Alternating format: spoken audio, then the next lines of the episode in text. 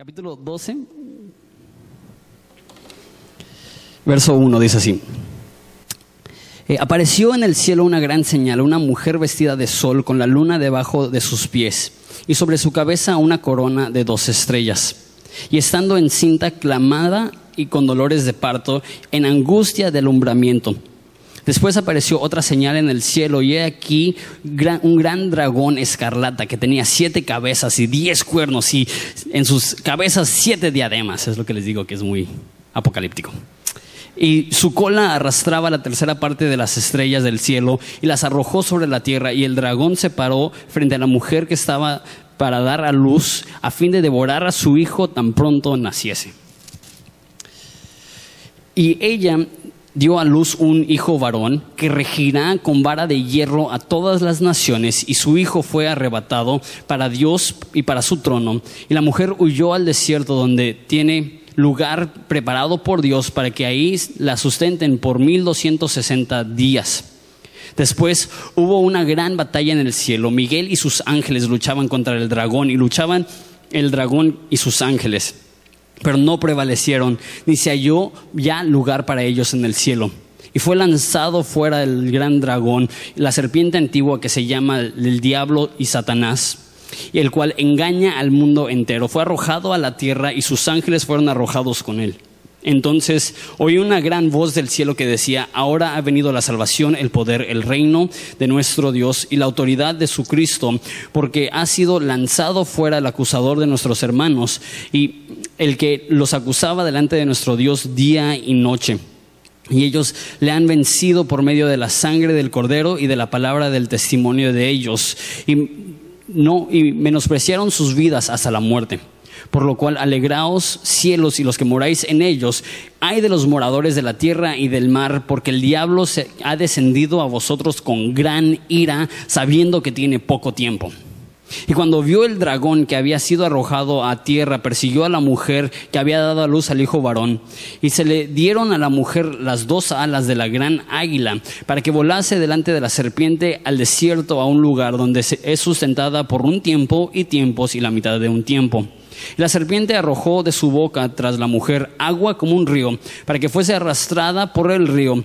Pero la tierra ayudó a la mujer, pues la tierra abrió su boca y tragó el río que el dragón había echado en su boca. Entonces el dragón se llenó de ira contra la mujer y fue a hacer guerra contra el resto de la descendencia de ella y los que guardan los mandamientos de Dios y tienen el testimonio de Jesucristo. Me imagino que estás feliz ahorita que no tienes la chamba que yo tengo de explicar esto. ok, oramos y lo estudiamos. Jesús, te damos gracias por esta oportunidad y la oportunidad que nos das cada semana, porque es un privilegio tener tu palabra, es un privilegio saber lo que tú quieres para nosotros.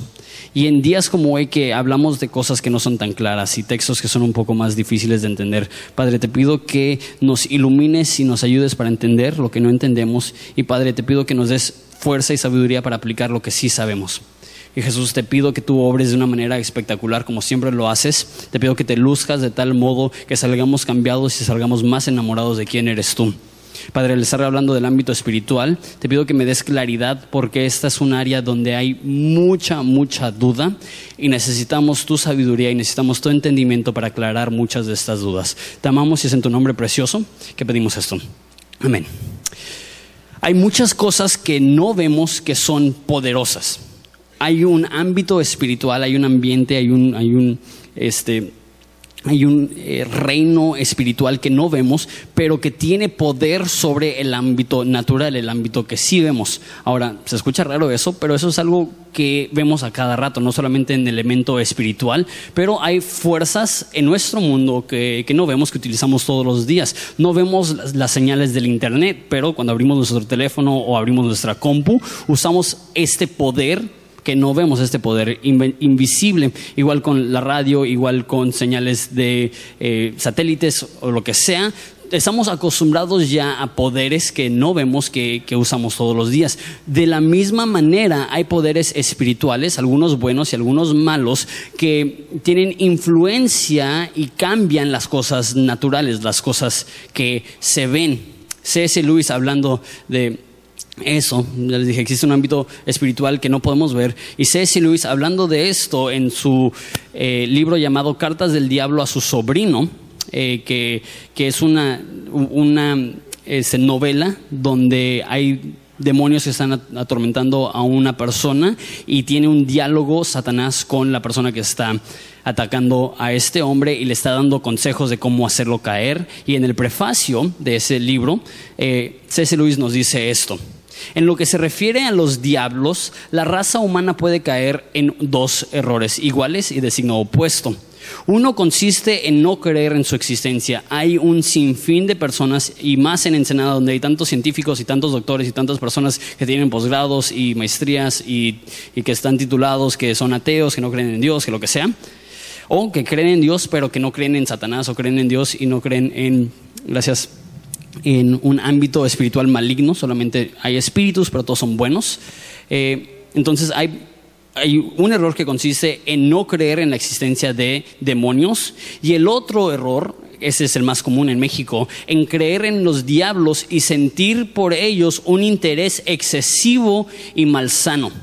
Los diablos se sienten igualmente halagados por ambos errores y acogen con idéntico entusiasmo a un materialista y que a un hechicero. Deja que explico esto porque así lo lees y como que no entiendes. Eh, lo que está diciendo aquí es que a los demonios les vale cómo caes siempre y cuando caigas. Entonces, si caes en materialismo y no crees que existe un, un, ámbito espiritual, si no crees que existe un reino espiritual, ellos están felices. Satanás no le importa si crees en él o no, siempre y cuando no creas en Jesús. Entonces hay personas que erran del lado materialista, que solamente creen en lo que pueden ver. Y hay otro lado que le dice magia. Nosotros lo podríamos llamar superstición. Tantas personas que tienen pues aquí, un interés malsano, un interés y un, un, énfasis tan grande en los demonios, en lo espiritual, que absolutamente todo es el diablo. Ok, tienes, eh, eh, no sé, una adicción, es culpa de Satanás. Tienes problemas maritales, es culpa de Satanás. Tienes un hijo que no se comporta, es el demonio. y, y, todo le echamos la culpa a Satanás porque nosotros pobres humanos nunca tenemos la culpa. Claro, siempre es la culpa de Satanás. Y lo que sucede es que hay muchas personas que para todo es espiritual.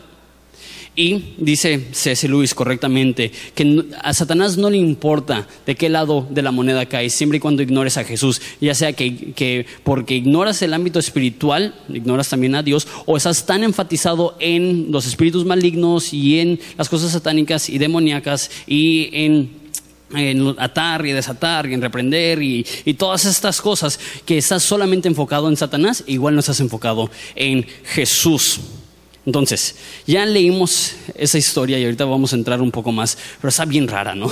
Tenemos una mujer que le salen alas, que está en el cielo, que está dando a luz, y una bestia con diez cabezas, y, es un dragón más bien, y, sale de su boca un río, y, y la neta, leí muchos comentarios preparándome para eso y nadie se puede poner de acuerdo.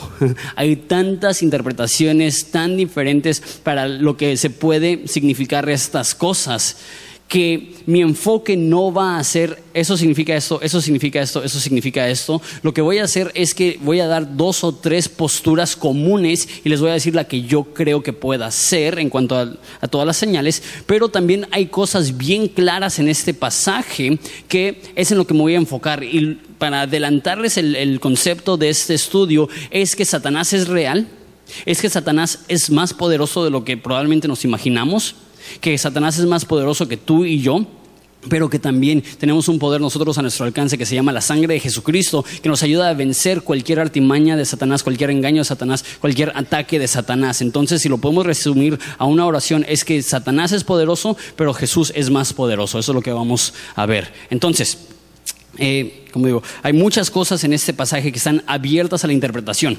La mujer, el dragón, el niño, todas estas cosas. Pero hay cosas que son totalmente claras y fáciles de entender y eso es el rol de Satanás en el esquema global y eso es el rol de Jesús en el esquema global. Entonces, lo estudiamos, empezando en versículo 1, dice, apareció en el cielo una gran señal, una mujer vestida del sol con la luna debajo de sus pies y sobre su cabeza una corona de doce estrellas. Y estando encinta, clamaba con dolores de parto en la angustia del alumbramiento. Entonces hay una mujer en el cielo y nos dice una gran señal apareció en el cielo. En versículo 1. Entonces no debemos de creer que eso es algo literal hemos estado viendo el libro de Apocalipsis lo más literal que podamos. Si, vemos un tercio del mundo se muere, decimos ok, un tercio del mundo se muere. Un tercio de, los mares se convierten en sangre, decimos ok, un tercio del mar se va a convertir en sangre. Pero aquí dice que es, que es una señal. O sea, y, para empezar, no hay mujeres eh, en el, no hablando del cielo donde está Dios, más bien en el cielo como en el, espacio exterior, es más o menos lo que está dando a entender porque ahí es donde está el dragón y, saca una tercera parte de las estrellas del cielo. Entonces, e, eso es simbólico, eso es una alegoría, eso no es algo literal. Esta mujer representa algo o representa a alguien. Las tres posturas más comunes en cuanto a quién es esta mujer, empezamos eh, por cada una. La primera es que la Iglesia Católica y algunos cristianos, pero la mayoría católicos, creen que esta mujer es María, la, Virgen María. De hecho, si ves eh, estatuas de María o pinturas de María con el enfoque católico, muchas veces tiene siete estrellas. Y es más, hasta la Virgen María la, Virgen que ha sido denominada de esa forma porque representa a México, se han visto que tiene como el resplandor como el sol y que tiene una capa con estrellas. Eso lo sacan de Apocalipsis 12 porque creen que esta mujer es Eva y la razón que creen eso Eva, es María, perdón. La, la, razón que creen que es María es porque esa mujer da luz a un hijo y dice que ese hijo rige las naciones con vara de hierro. Entonces, parece ser muy claro que ese hijo es Jesús. Y dicen, ¿quién dio a luz a Jesús? María. Puede ser, pero lo más probable es que no sea María, porque una vez más, no parece ser que está representando o que es una mujer literal, más bien está representando algo. Yo creo que está representando algo más grande. Ahorita les digo qué puede ser. Hay muchos que creen que esta mujer es la iglesia y los hijos que, o más bien el hijo que nace representa a los cristianos. Y cuando dice que regirán con vara de, hierros, de hierro, ellos ven a la iglesia en Pérgamo, en Apocalipsis 2, que dice que al que venciere, hablando de los cristianos, se les dará regir con vara de hierro. Entonces el regir con vara de hierro no es solamente una profesa mesiánica, o sea, Jesús, sino que también los cristianos vamos a un día regir a las naciones con, con vara de hierro. Entonces hay muchos que creen que representa esa mujer a la iglesia. Sin embargo, la tercera postura es la que yo creo, que esa mujer representa a Israel. ¿Por qué? Les, les voy a dar muchas razones, pero ahorita nada más para empezar es eh, desde el principio de del mundo, cuando Adán y Eva peca, Dios le hace una promesa, esto lo vimos en la serie desde el primer matrimonio, Dios le hace una promesa a Eva que se llama el protoevangelio, que dice que de tu simiente nacerá un hombre que destruirá a la serpiente y la serpiente le, herirá su, su, talón, su calcañar. Entonces desde el principio hay ese concepto que iba a haber una mujer que iba a dar a luz a un hijo y ese hijo iba a matar a, a Satanás, a destruir a Satanás. Entonces, eh, cabe, cabe con lo que hemos estado viendo. ¿Se acuerdan la escena del capítulo pasado? En capítulo 11 eran eh, en Jerusalén y en el templo, y si recuerdas capítulo 7, hay 144 mil judíos que son protegidos y vemos que, que esta mujer también va a ser protegida. Entonces, a mi parecer, y más conforme lo vayamos viendo, parece ser que es una mujer, y es normal en Apocalipsis que Dios utilice una mujer para hablar de un sistema religioso asociado con la religión. En capítulo 2, Jezabel es asociada con la falsa doctrina. En capítulo 17, la gran ramera es asociada con ese sistema del anticristo. En capítulo 19, la iglesia es llamada la novia de Cristo. Entonces, es, en Apocalipsis es normal que utilice a una mujer para representar, no una mujer, más bien un sistema religioso. Entonces, creo yo que es Israel, esa mujer que está embarazada, con Jesús, que da luz a este hijo hombre que este, nos dice en capítulo 5, en versículo 5, que dice que dio a luz a un hijo varón que regirá con vara de hierro a todas las naciones y su hijo fue arrebatado para Dios y para su trono. Entonces, parece ser que está hablando de Jesús. Ok, eso es la mujer, versículo 3.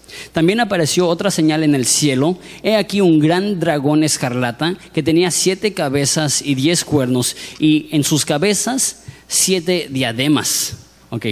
¿qué significa esto? La semana que viene es la semana que no te quieres perder. Si te vas a perder una pues, todos se pierden uno, dos, tres semanas en, una serie y más una serie así de larga. Pero vamos a hablar de quién es la bestia, el anticristo, vamos a hablar de, acerca de eh, la marca de la bestia y todas estas cosas. Y la neta no es el enfoque de Apocalipsis, ya vimos que el enfoque de Apocalipsis es la revelación de Jesucristo, pero todos tenemos dudas y todos tenemos preguntas de qué representan estas cosas. Y si ves en capítulo 13, si te puedes adelantar un poquito, versículo 1, Dice, me paré sobre la arena del mar y vi subir del mar una bestia que tenía siete cabezas, diez cuernos y en sus cuernos diez diademas y sobre sus cabezas un nombre blasfemo. Entonces vemos que el dragón y la bestia son muy similares. Entonces cuando expliquemos la bestia, vamos a explicar cuál es el significado de esos cuernos, de esas cabezas, de estas diademas. Entonces sé que tienen la curiosidad de saber esto, eso lo hablamos un poco más la semana que viene. Pero la pregunta es, ¿quién es el dragón? Si vas a versículo 9, nos los explica claramente, no tenemos que adivinar. Dice versículo 9, y fue lanzado fuera el dragón. ¿Y quién es el dragón? La serpiente antigua. ¿Y quién es la serpiente antigua? Ahí dice, la cual engaña al mundo entero. Este, dice, perdón, la, la serpiente antigua que se llama Diablo y Satanás. Entonces aquí es totalmente claro, este dragón representa a Satanás. Y ese dragón, Satanás, tiene siete cabezas, diez cuernos y en su cabeza las siete diademas. Como digo, una vez más, esto lo vamos a explicar sobre la marcha, o más bien mañana, el domingo que viene vamos a explicar ese rollo de los cuernos, cabezas y diademas. Pero vamos a ver qué es lo que hace Satanás en esta visión, en, este, en esta señal. Y su cola arrastraba a la tercera parte de las estrellas del cielo las arrojó sobre la tierra. Y el dragón se paró frente a la mujer que estaba para dar a luz a fin de devorar a su hijo tan pronto naciese. Entonces, eh, dice que ese dragón tiene una cola y con su cola tira una tercera parte de las estrellas y las arroja sobre la tierra. Entonces hay personas que creen que eso es un simbolismo, que están literalmente en el cielo, volando, no hablando del cielo, de la presencia de Dios, en el cielo como lo que tú y yo vemos en la noche, y que está volando ese dragón y que con su cola está golpeando las estrellas y las estrellas están cayendo al cielo, como ya hemos visto que estrellas caen del cielo a la tierra, como meteoritos y ese tipo de cosas. Pero también es posible que esa sea la explicación y la razón que Satanás tiene seguidores ángeles, demonios, ángeles caídos. Eh, la mayoría de cristianos creen que Satanás engañó a una tercera parte de los demonios cuando tuvo su rebelión contra Dios, que, se describe en Isaías 14, que dice, oh tú lucero que dijiste, yo seré como el Altísimo, que Satanás era un ángel de rango alto, vio la gloria de Dios, sintió envidia y dijo, yo quiero ser adorado como Dios, eh, y engañó a la mitad de los, a una tercera parte de los ángeles, y aquí dice que los aventó a la tierra, posiblemente hablando de que los ángeles son expulsados del cielo, son enviados a la tierra y están aquí en la tierra ahorita, es ese ámbito espiritual del que hablamos. En capítulo 1 dice, y los siete, las siete estrellas son los siete ángeles de las iglesias. Entonces ya una vez en Apocalipsis, estrellas representaban ángeles, y si vas a versículo 9, dice que el diablo llamado Satanás, en cual engaña al mundo entero, fue arrojado a la tierra y sus ángeles fueron arrojados con él entonces posiblemente eso está narrando lo que sucedió al principio del tiempo. Después de que Dios crea el mundo, existe ese ámbito espiritual. Y antes de que pecan Adán y Eva, el primer pecado no fue un pecado humano, fue un pecado, un pecado angelical, en el cual se revela Satanás, caen a la tierra y después de que cae Satanás a la tierra, desde ahí empieza su esquema, empieza su, su artimaña, empieza su plan de destruir a la humanidad. Verso 4 dice que a fin de devorar a su hijo tan pronto naciese, quiere destruir, dice Jesús, que, que nuestro enemigo eh, quiere matar, hurtar y destruir. Y dice Pablo que nuestro enemigo anda como león rugiente buscando a quien devorar. Entonces Satanás quiere destruir la obra de Jesús en la tierra y se lleva a una tercera parte de los ángeles y son demonios. Eso nos demuestra que Satanás es poderoso que Satanás es tan bueno para engañar y sus artimañas son tan complejas y tan completas que él pudo aún engañar a ángeles que están en la presencia de Dios siempre y los pudo convencer que su plan era mejor que el plan de Dios. ¿Qué digo eso? Si Satanás pudo engañar a los ángeles, que son mucho más sabios que nosotros, imagínate lo que Satanás puede hacer con nosotros. Satanás nos va a decir más adelante que tiene a todo el mundo entero bajo un engaño. Esa es la forma que opera Satanás. Continuamos, versículo 5 hablando de la mujer que estaba encinta, esa mujer que probablemente representa a Israel, y ella dio a luz a un hijo varón que regirá con vara de hierro a todas las naciones, y su hijo fue arrebatado para Dios y para su trono. Entonces da a luz a un hijo varón, por eso no creo que sea la iglesia y los cristianos, porque da a luz a un hijo varón, y este hijo varón regirá las naciones con vara de hierro, y dice en Apocalipsis 19 que Jesús va a regresar a regir las naciones con vara de hierro.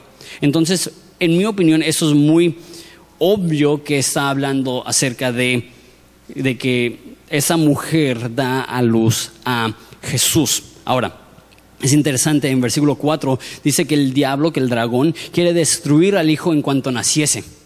Y si puedes considerar eso conmigo, muchas veces le atribuimos a Satanás eh, algunos atributos, vaya la redundancia, de Dios y pensamos que porque Dios todo lo sabe, que Satanás todo lo sabe.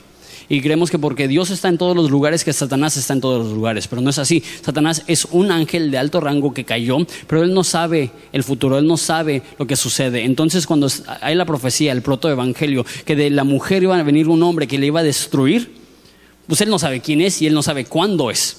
Entonces, Satanás siempre quiere destruir a este hijo y él no sabía quién era. Entonces, lo primero que hace Satanás después de engañar a Adán y Eva, ¿qué es lo que hace? Está Caín, está Abel Ve que Abel es un buen muchacho y Caín es, una persona diferente. Entonces Caín, influenciado por Satanás, mata a Abel. Satanás pensando, pues ya maté al niño que me iba a destruir. Igual con personas que tienen este casi e, e, este parecido con el Mesías. Piensa en David, que, David eh, fue ungido para, para reinar sobre Israel. Entonces Satanás probablemente pensó, este es.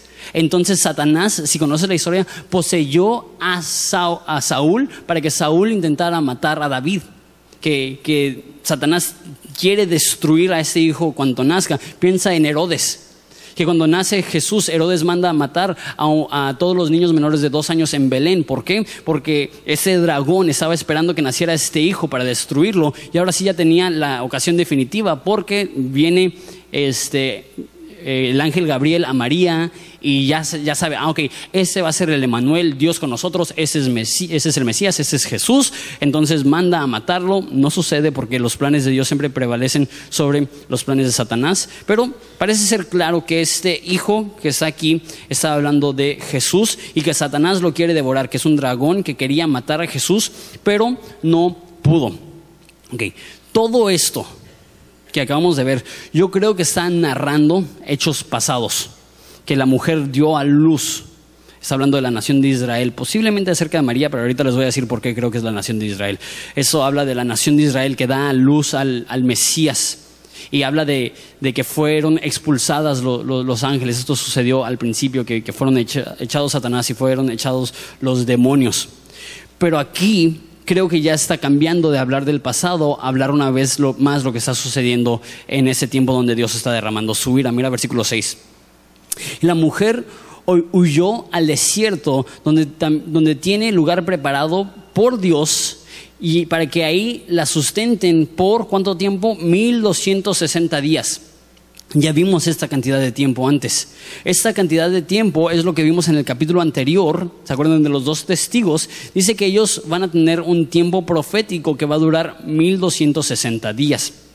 Entonces, qué interesante que esté pegado. Y recuerdan, ellos van a estar profetizando en Jerusalén. Eso es lo que nos dice el capítulo anterior. Pero Israel va a ser, para citarlo, hollada por los gentiles.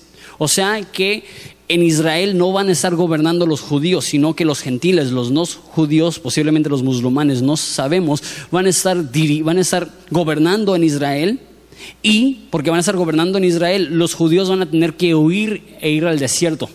Entonces, en el tiempo de la profecía de estos dos testigos, los 1260 años, el pueblo de Israel es llevado al desierto y ahí es sustentado, ahí es protegido.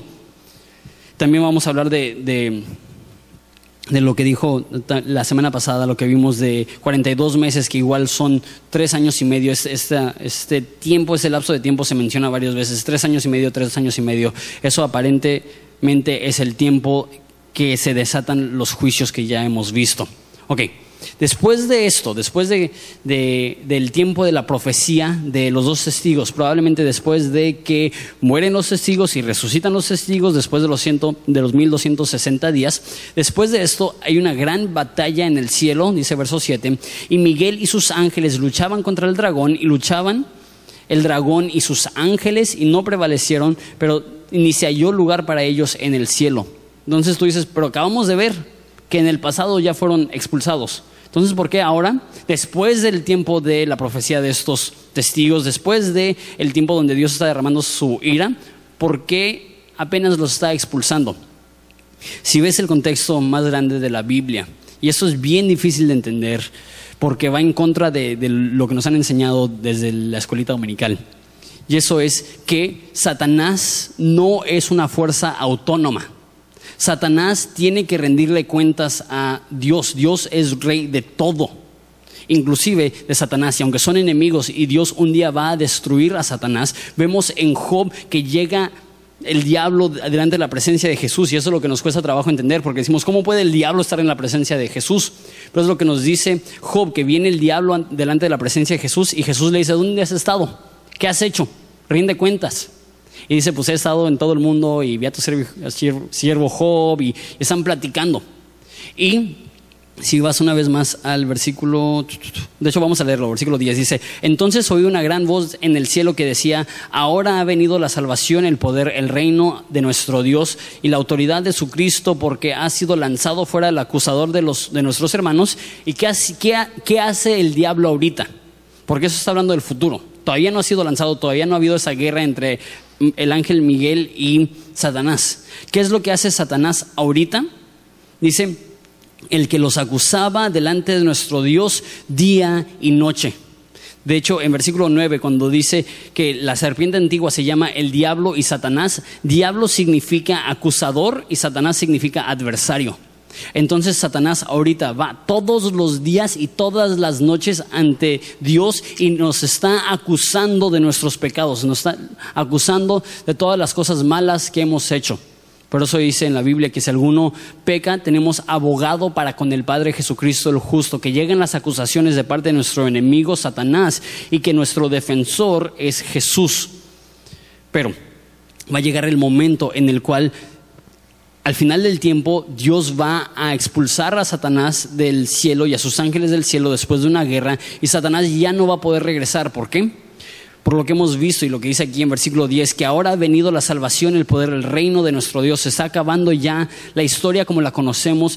Jesucristo está a punto de regresar y establecer un reino perfecto y ya no necesita ir Satanás a acusar al, mundo. ¿Por qué? Porque ya no habrá pecado, ya no habrá em, injusticia, ya no habrá maldad. Entonces, si ya no hay pecado, ya no hay injusticia, ya no hay maldad, el diablo se, eh, queda sin su chamba de, estar acusándonos delante de Dios.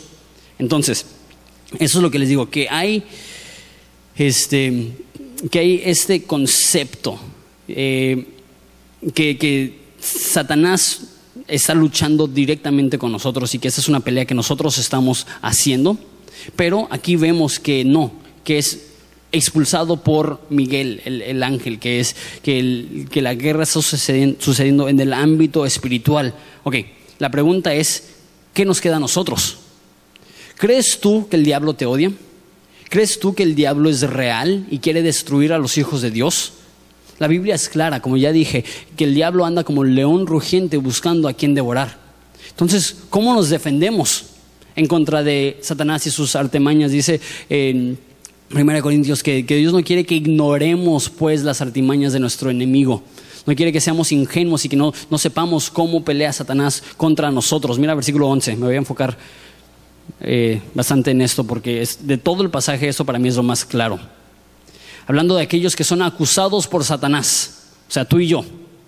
¿Cómo vencen los que son acusados por Satanás? Dice, y ellos han vencido por medio de la sangre del cordero y de la palabra del testimonio de ellos y menospreciaron sus vidas hasta la muerte. Hay tres formas de que vencemos al enemigo, hay tres formas que vencemos a Satanás. La primera y la más importante, la sangre del cordero. Ahora, lo que dice César Luis es tan cierto. Hay tanta gente que se obsesiona con lo que se llama guerra espiritual.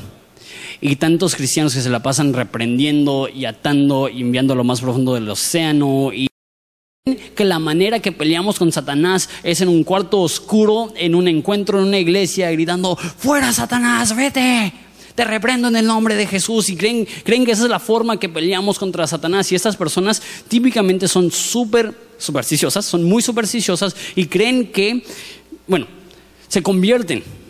Y en México hay mucha superstición. Y no quieres que entren los malos espíritus y ¿qué haces? Cuelgas un ajo o pones un crucifijo o tienes un atrapasueños. ¿Y qué es lo que le dices a todos tus amigos? Es de buena suerte. ¿Y qué es, lo, qué es lo que no hacen tus amigos? Oye, qué tonto. No, no te dicen eso. ¿Qué es lo que dicen? Ah, órale, ¿dónde los venden? Yo quiero uno. Yo quiero ahuyentar los malos espíritus. Y llegan las personas al cristianismo y hacen lo mismo con diferentes objetos. Ya no es un atrapasueños, ahora es la Biblia abierta del Salmo 23. y ya no es colgar los ajos de tu puerta, ahora es dejar prendido Marcos Witt en la noche. Tengo amigos que, que, están totalmente metidos en este rollo de la guerra espiritual y que se la pasan reprendiendo y atando y peleando contra Satanás con bailes proféticos y danzas y todas estas cosas que tú y yo conocemos bastante bien.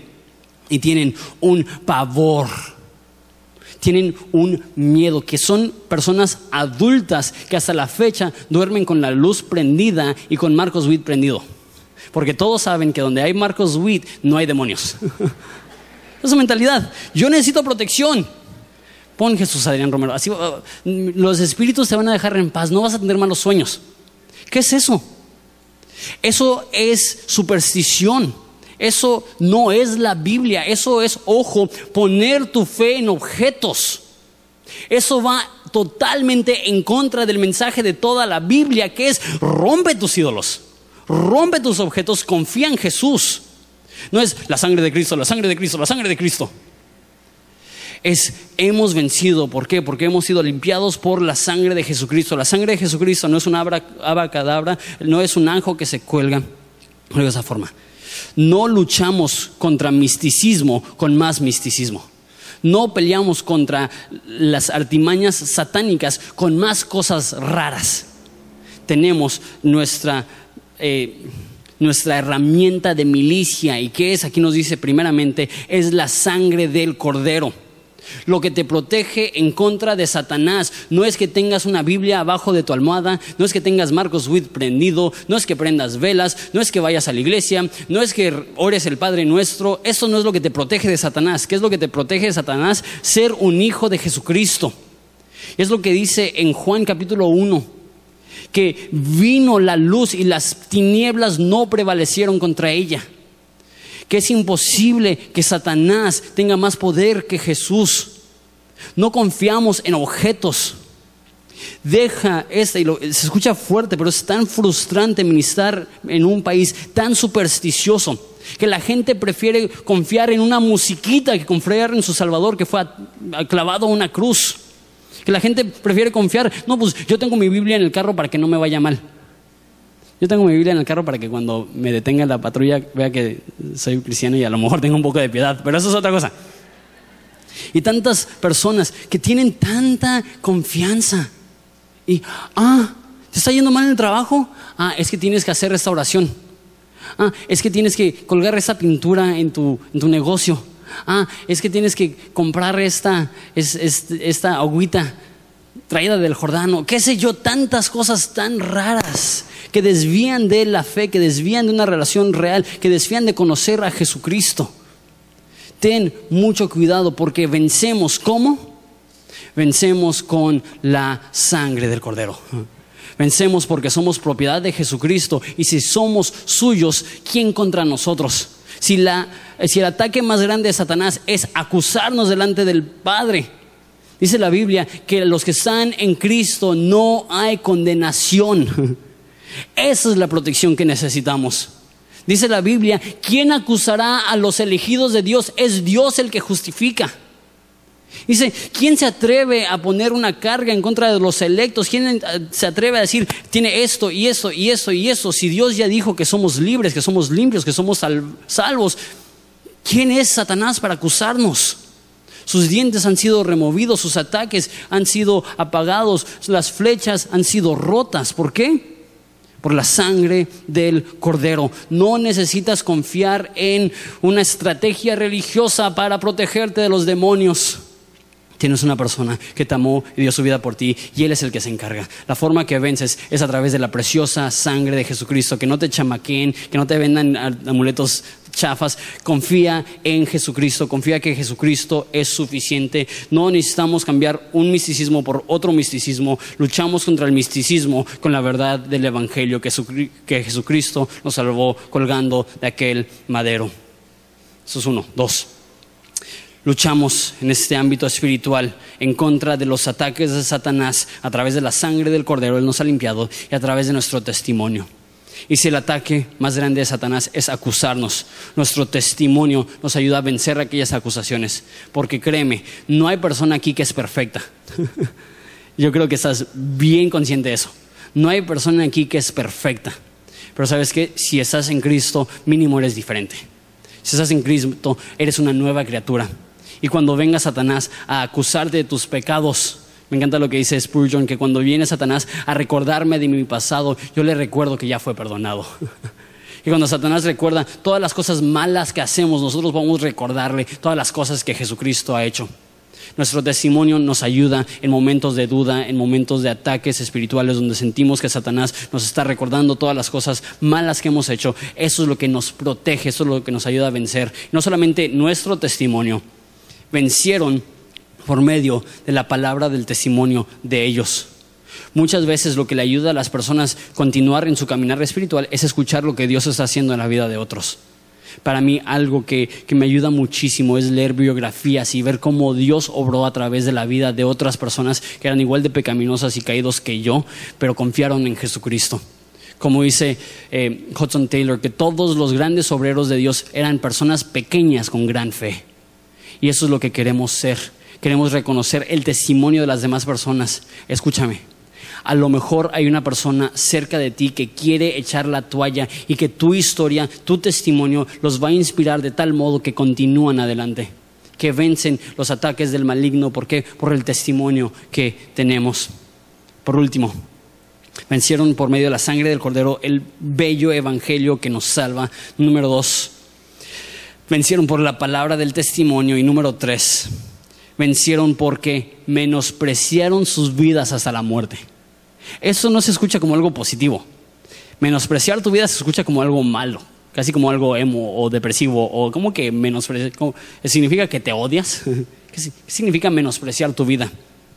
Pablo, en Hechos 20, 24, está a punto de morir, va a ir preso a Jerusalén y ya no va a salir de esas va, a tomar unos cuantos años para morir, pero él sabe que va a ser preso, que va a ser entregado y que va a ser asesinado. Y dice esto, pero de ninguna cosa hago caso, ni estimo mi vida preciosa para mí mismo, con tal de acabar mi carrera con gozo.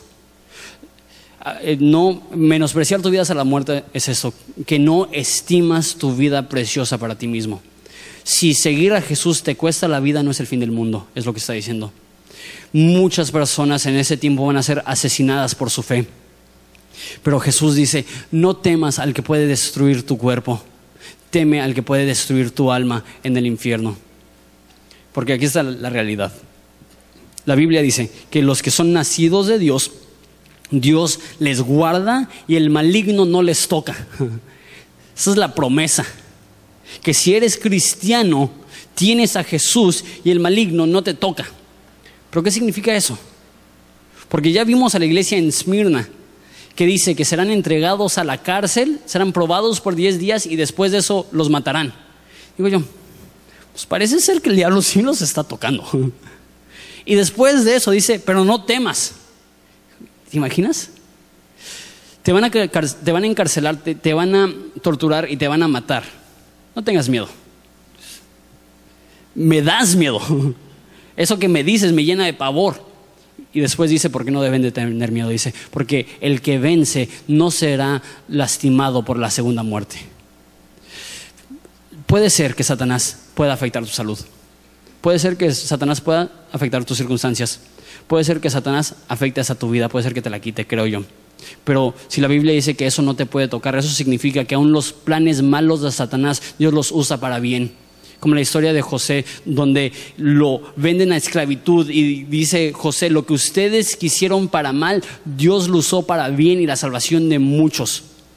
Que Dios tiene tanto control y tanto dominio y tanto poder que aún las cosas malas que, hace Satanás, Dios las usa para nuestro bien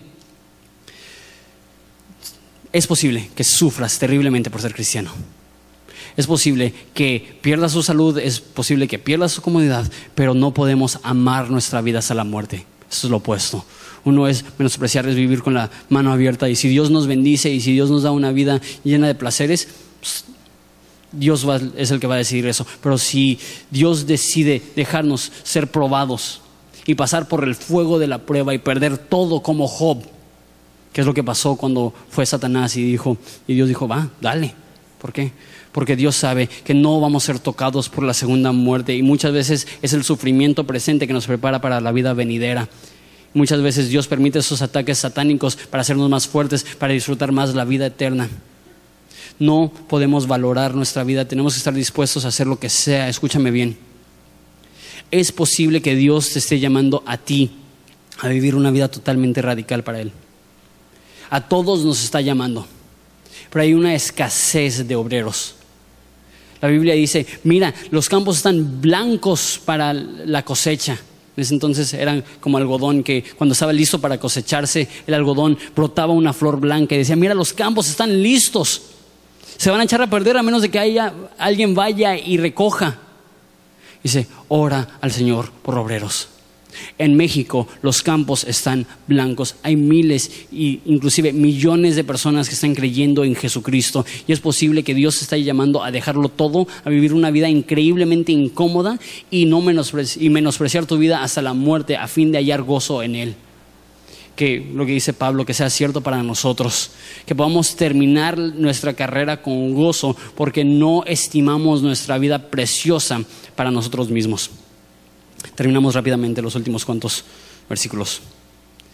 Entonces, lo que está sucediendo es que al parecer la nación de Israel da luz a Jesús. Jesús vive, es llevado al cielo y después hay un gran lapso de tiempo que pasa y se adelanta a los últimos días, donde Israel va a ser una vez más restituida va a ser protegida. No sé si se acuerdan en capítulo 7 que hablaba de los 144 mil judíos que iban a ser sellados y protegidos. Va de la mano con esto. Entonces son llevados al desierto, dice, y son sustentados. Mira lo que dice versículo 12. Dice, por lo cual alegraos cielos y los que moráis en ellos, y hay de los moradores de la tierra y del mar, porque el diablo ha descendido a vosotros con gran ira sabiendo que tiene poco tiempo. Dios sabe más bien, Satanás sabe que Dios está a punto de vencer, está a punto de terminarse el último capítulo de la historia humana como la conocemos y se va a abrir un nuevo libro perfecto, sin pecado, sin dolor, todas estas cosas que ya hemos hablado, que ya hemos mencionado. Eso está a punto de suceder y Satanás sabe que le queda poco tiempo y ahora sí que el diablo va a estar desatado. Y en el último día no solamente será la ira de Dios que se va a derramar en el mundo, pero aquí dice que también la ira de Satanás se va a derramar sobre el mundo. Que Dios va a estar castigando a el mundo por su pecado y Satanás también va a estar atormentando al mundo porque sabe que le queda poco tiempo para estar libre antes de que él también sea echado al lago de fuego. Y cuando vio el dragón eh, que había sido arrojada a la tierra, persiguió a la mujer que había dado a luz al hijo varón. Entonces, creo yo que eso está hablando que el enemigo en los últimos días va a buscar destruir a Israel. Y se le dieron a la mujer dos alas de la gran águila para que volase delante de la serpiente del desierto a un lugar donde será sustentada por un tiempo, tiempos y la mitad de un tiempo.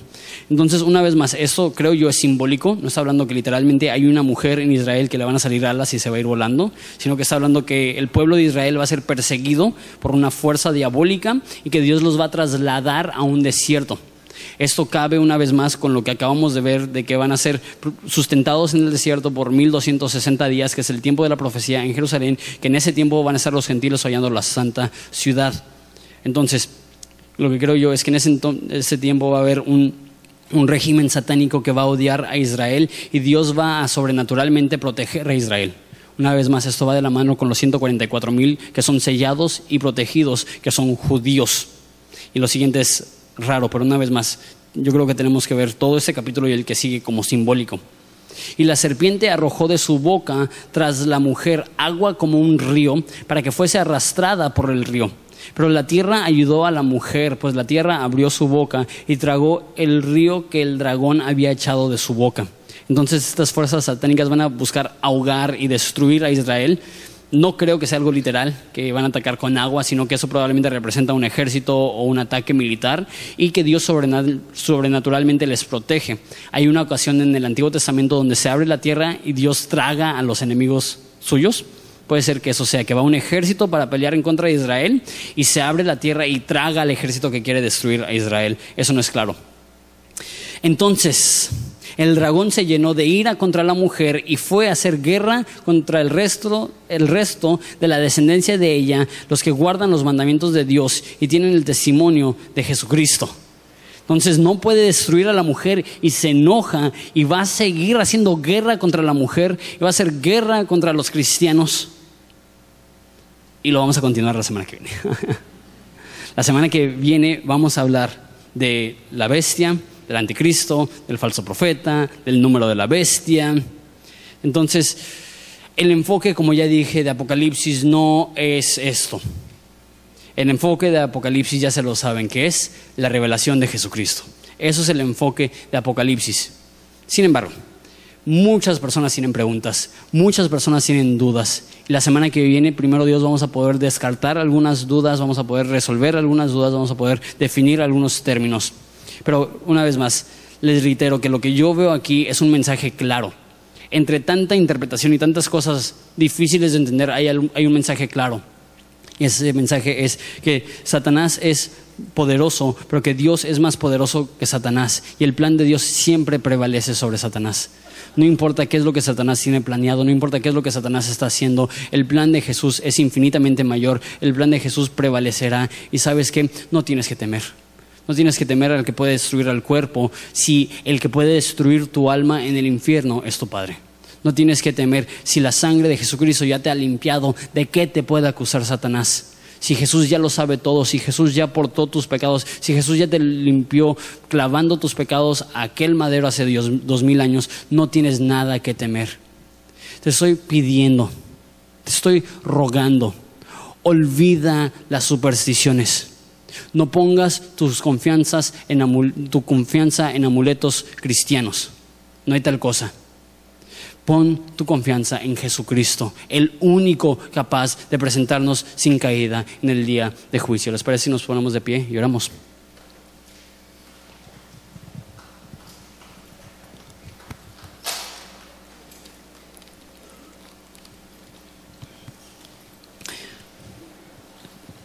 El plan es el siguiente. Hoy tenemos Santa Cena.